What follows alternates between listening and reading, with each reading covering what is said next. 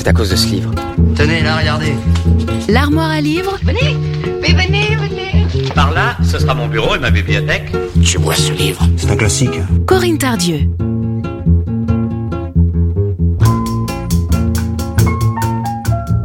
Bonjour à toutes et à tous. Aujourd'hui, j'ai choisi un auteur. Auteur à la fois de romans noirs, de nouvelles et d'essais. J'ai choisi Didier Deninx, avec son livre Caché dans la maison des fous. L'histoire se passe dans un asile en 1943, pendant la Seconde Guerre mondiale. C'est là que Didier Deninx nous entraîne niché dans un coin perdu de Lozère à Saint-Alban. Deux psychiatres organisent la résistance à la négation des fous tout en cachant parmi eux des maquisards pourchassés par les nazis et la milice. Ils accueillent une jeune résistance juive, Denise Glaser, en même temps que le poète Paul Éluard et sa compagne. Le poète découvrira, sous le regard fasciné de Denise, comment la parole des fous garantit la parole des poètes. Voici un extrait, c'est le tout début du livre. Le train venait de s'immobiliser en soupirant le long du quai à une centaine de mètres, lorsque la voiture s'était arrêtée à la hauteur de la passerelle qui surplombe la gare de Neusarc, Denise en était descendue. Elle avait contourné le long capot noir de la Citroën pour venir déposer un baiser sur le front de Jean Toussaint. Puis elle s'était dirigée, droite, tendue, vers les escaliers qu'enveloppait la fumée blanche de la locomotive. Il était probable qu'il ne se reverrait jamais, et c'était tout ce qu'elle garderait de lui ce tendre effleurement des lèvres sur sa peau.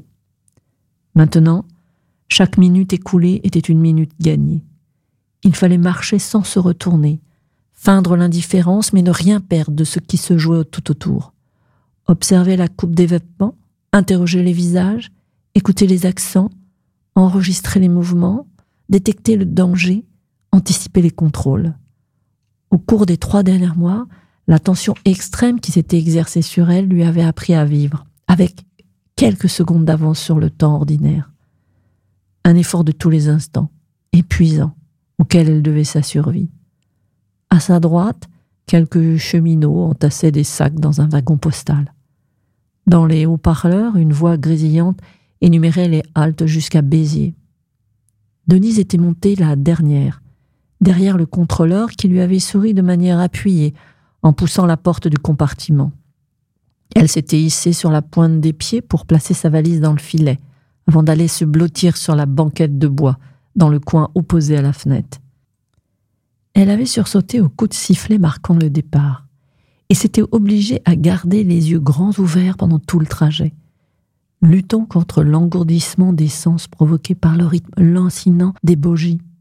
Tout lui revenait par bribes tandis que le rude paysage des causes défilait derrière la vitre embuée. La place du théâtre d'Arras et la boutique à la Maison Bleue que tenaient ses parents avant qu'elle ne soit arianisée par l'occupant. Le refus de porter l'étoile d'infamie, la fuite vers Clermont-Ferrand où habitait une branche de la famille paternelle, les cours de philosophie à l'université, la rencontre avec Dominique et Jean Toussaint, qui lui avaient proposé de rejoindre le mouvement national contre le racisme, dont la principale activité consistait à sauver des enfants juifs en leur trouvant une famille d'accueil. Il cachait également des militants en cavale, quelquefois aussi des parachutistes blessés. En fait, elle était allée voir Dominique après un cours pour toute autre chose. Elle souhaitait lui demander comment il fallait s'y prendre pour trouver des clients intéressés par des cours particuliers. Bah, vous pouvez travailler avec nous si vous le voulez. Elle avait donné son accord le lendemain et sa vie avait changé du tout au tout. Voilà, c'était Didier Deninx, caché dans la maison des fous. Bonne lecture et bonne écoute sur Sonne. À mardi prochain. L'armoire à livres, tous les mardis sur Sun.